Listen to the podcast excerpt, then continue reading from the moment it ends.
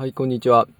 2022年5月31日です。新潟県新潟市、えー、西関区福井集落にあるかやぶき屋根の古民家佐藤家を拠点に活動しています。地域編集者ライターの唐沢頼光がお送りする、えー、種まきラジオです。えー、と、週末、5月最後の週末はですね、あのー、牧時村、えー、週末農業サークル牧時村で、えー、田んぼの除草作業を絶賛、えー、やっておりました。で、えー、っと、前、何回かこのラジオでも言ってますけれども、えー、中高除草機、まあ、あるいは田車っていうですね、えー、っとですね、うんと、爪のついた、えー、タイヤがね、えー、っと、2個並んでいるですね、あの、器具がありましてですね、えー、そちらをですね、田んぼの中でこう転がして、え草を取るという作業をしています。えー、っとですね、まあ昔、あの、私たちの田んぼが除草剤を使ってないので、こう草取りを定期的にやるんですけれども、昔のこう水田、除草剤ができるまでの水田の、まあ、作業時間のほとんどがですね、まあ、除草だった。ちょっと正確な時間忘れましたけれどもね、えー、っと除草作業っていうのが本当に田んぼの、えー、メインの仕事とも言えるぐらいですね。多いもので、えー、やっぱ草めっちゃ入るんだなという感じで日々やっています。あ、あのーそれでみんなでね、集まって、え、今週末はですね、何人ぐらいか、10人は来なかったけれども、まあ大人8人、9人ぐらいで、えー、子供がその周りを遊んでてっていう感じで、えー、作業をしていました。で、みんなでね、集まってやるのも楽しいですし、まああと私は、えー、仕事の前ですかね、この時期は朝5時過ぎぐらいに頑張って起きて、え仕事前にですね、田んぼに入って草取りをして除草、えー、田車を押すっていうですね除草作業をしてます。まあ感覚的にはあれですねえー、あの朝ねジムに行って体鍛える人とかですねあとランニングが好きでね朝ランニングしてから会社に行く人とかですねあるいは自転車労働レーサーとかですかねが好きでですねあの朝それやってから、まあ、あるいは釣りしてから、えー、会社行くとかね、それに近い感じでですね、えー、朝田んぼ作業して体を鍛え、えー、自然と触れ合い、そして仕事に臨んでいくというですね、感じにこう、そういう趣味の人という感じで えやっております。え大変楽しいです。で、あのまあ、農作業ね、結構大変っちゃ大変ではあるんですけれども、まあ、それでも、なんて言うんですかね、まあ、みんな、仲間というか、いろんな人が来てね、楽しみながらやっていて、別に、あの、農作業やりたくない人も来ていいっていうのが、こう、牧時村のいい感じのところでですね、今週末もですね、えー、一人がですね、もう全然長靴とかじゃなくて、割と綺麗めの服で来て、こんにちは、朝おはようございます、みたいな感じで、今日全然作業する気ないです、とか言って言って、あのー、田んぼの脇でですね、えー、まあ、譜面台を立て楽譜を立ててウクレレで演奏しながらなんか歌を歌ってくるっていう、えー、アトラクションがありましてですね。かなりいい感じでしたね。あのー、作業してる人と作業してる側としてもね、えむしろ嬉しいというかありがとうというかですね。なんか音楽が生演奏を聴きながらも田んぼ作業っていうのもなかなかおつなものでですねすごい楽しかったです。あとなんかえー、小学校3年生の子が、えー、来ててそのウクレレをねちょっといじらせてもらったりしてなんか楽しんでましたね。はい。なんかやっぱそういう、えー、単に仕事をするだけじゃなくてまあそういう何て言うんですかね遊んだりとかコミュニケーションの、え場であるっていうことがなんかこう大事なのかなというふうにも、え思ってですね、え大変楽しかったなと思ってます。であのー今回その田車を押すのね初体験の人が来てくれてですねあのー、まあ男性で力のある人なんですけれどもやっぱりねこう我々結構もう5年目になるので結構あのー、作業を参加してくれる人たちはねまあ初めての人もたまにいたりするんですけれども結構慣れてる人が多いせいかですねこう何て言うんですかね普通に普通にやってるっていう感じなんですね。それは男性も女性も結構普通に田車をして田んぼの中歩いてるんですけど、やっぱり慣れない人がやるとすごい難しいみたいでですね やっぱ最初はすごい宿泊されてましたね。あのーまあ女性よりね力があるんだけれどもやっぱりこう田んぼの歩き方でしたりとか道具の使い方っていうのは何て言うんですかねまあ口ではいろいろ説明してこんな感じでやるということは、え、お伝えしてそれも分かるんだけどもやっぱり自分の体が覚えるまでは時間がかかるというかですね。やっぱりこう要は知ってるとか何て言うんですかねあのー、分かるって部分とはやっぱりで自分でできるでできて初めてなんかやり方が分かるみたいなですね。やっぱ知る知ると分かるっていうのはなんかすごい、えー、差があるんだなというふうに、えー、思いましてですね。やっぱりこう何事もこう自分で分かるとかですねあなるほどこういう風にっていうのはですね頭でこうなんとなく分かるだけじゃなくてですねやっぱりこう実践の中でですね実際にいろいろ体を動かしながら学んでいくしかないのかなと、え、いうふうに思いますしうーんなんかそういう意味では何て言うんですかね当然のこななんだろう、えーとまあ、理念というかですね概念社会正義みたいなものだけ掲げてこうするべきだって言ってるのはダメでやっぱりその社会観念が必要だとか、えー、いうのを学ぶ時間というかですね自分の体としてそれが身体値として分かるためにはやっぱり時間がかかるしそれに失敗もたくさんしないと結局本当の意味で分かるということにはならないんだろうなというふうにえー、思いました。やっぱり、昨今ね、なんかこう、まあ、それぞれ SDGs とかもそうですし、まあ、えー、ポリティカリーコレクトネス、政治的に正しい、えー、主張みたいなものもそうですけれども、何て言うんですかね、もうこれからの新しい時代はこうだよねっていう、こう、新しい価値観みたいなものを、えー、は、まあ大事だと思うんですけれども、その一方でね、それをすごい押し付けてしまうことで、起こる、まあ、弊害というかですね、っていうのもあるなというかですね、やっぱりそれが大事だと思うまでには、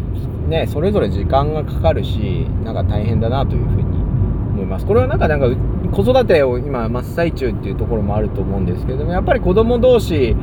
こう、を大人がこう、横について見てるとですね、まあちょっとほら、手が出ちゃったりとか、まああるいはなんか意地悪な、意地悪な態度取っちゃったりとか、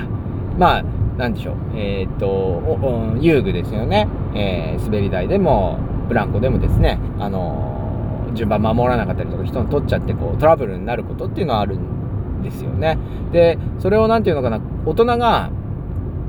簡単にこう、手を出してですね、止めることっていうのもできるわけですし、まあ、どうしてもね、保護者一保護者としてはそういうことやってしまう、こう、友達とあんまりトラブルになってほしくないから、ちょっとちゃんと順番守りなさいよとか、なんで、えー、貸してあげないのとかですね、あるいはそんな意地悪な態度を取っちゃダメでしょうとかですね、すごい言っちゃうんですよね、子供に。そう、そうすると、まあ、トラブルになるから良くないよっていうことを、こう、先回り先回りして、まあ、ある意味転ばないように、転ばないように子供にいろんなことを教えてしまうんですけれども、でもやっぱりそれは何だろう。自分自身がやっぱり本来であればいろいろトラブルを起こしたりとかですね失敗をして人を傷つけたりですねあれ傷つけられたりした結果としてそうしない方がいいっていうことを学んで初めてですね意味があるのであってなんか親がね最初からこういろいろなコントロールをしてはいけないなというふうに、えー、思い思う次第でありますしこれは本当に子育てだけじゃなくて最近のこう社会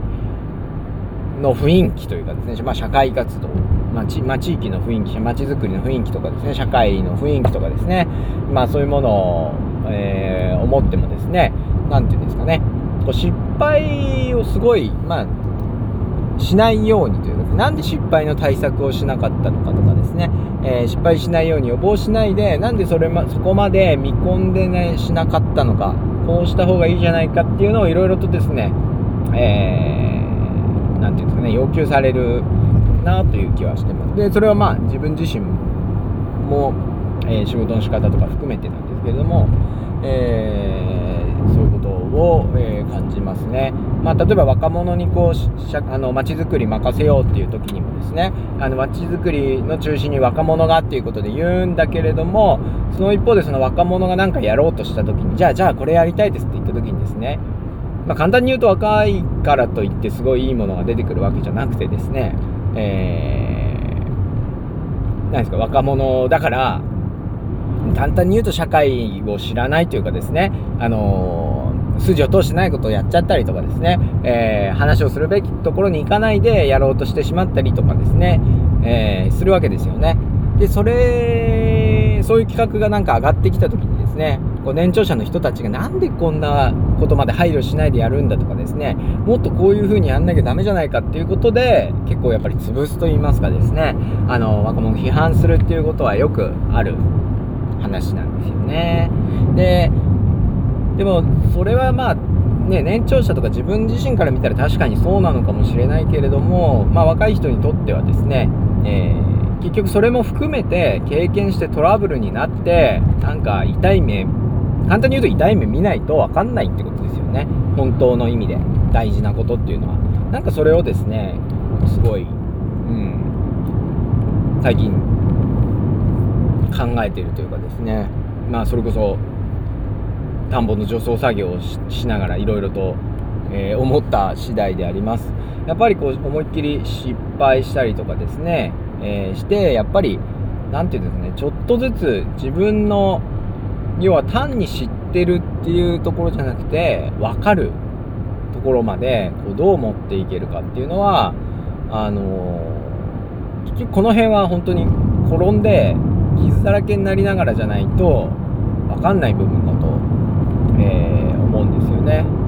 まあそういう現場がね自分自身というかまあねやっぱり社会の中で全体的に減っちゃってるなあという気はしますね。その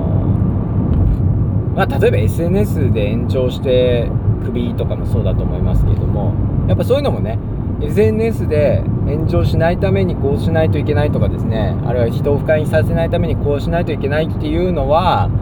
SNS 使って人を不快にさせてしまったりとかですね傷つけてしまったりあるいは自分がやっぱり傷ついたりしてみて初めてなんとなくあそうだなっていうのをえー、本当の意味でわかると思いますので、まあ、単にこう、なんていうんですかね、えー、知識だけをですね、えー、提供するんじゃなくて、やっぱりそう経験の場とかね、え成長を待つ余裕、まあ、遊びというか余白、余裕余白みたいなものがですね、やっぱり世の中にもっと、え増えるようになるといいなというふうに、え思いました。それこそ街づくり系の分野でいうとですねそういう今のソーシャルアクションとかですね、えー、若者の街づくりみたいなものっていうのはそういうね実はあんまり遊びの余地っていうのがあるようでない失敗に対して結構うんの寛容かどうかっていうと、まあ、地域性もあったりとかですねいろいろあると思うんですけどやっぱり多少こう厳しい雰囲気があるなと思いますが一方でこう伝統的な、例えばお祭りですとか、まああるいは青年、青年団的なものとかですね。えー、そういうものっていうのは本当にもう役も持ち回りで、こう順番に代表が回ってくるんで、こうできる人が上につくわけじゃないんですよね。で、みんなやると。で、みんなやる中で新しいことやってみろと。えー、とかいろいろやってみろっていう中で当然失敗もするし、えー、変なこともすると。でもまあそれを含めて経験だよねっていうなんかこう、度量がそちらあるなというふうに、え思ってます。はい。まあそんなんでですね、やっぱりこう、知識として、情報として知ってるだけじゃなくて、やっぱりこう自分の中でこう身につけていく。で、その身につけていく経験がやっぱり、えっと、自分のなんと、なんていうんですかね、成長的なものにもつながると思いますし、あるいはやっぱりこう仲間としても、そのやっぱり分かった、そういうやり方が分かったっていう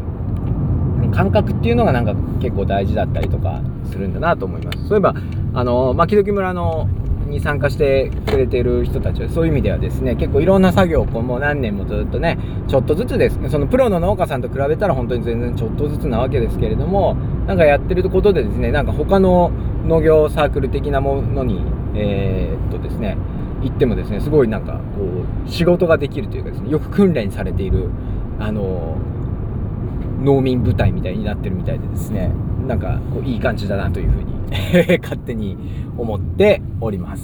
はい。まあ今日はちょっとそんなところで、えー、終わりたいと思います。聞いてくれてありがとうございました。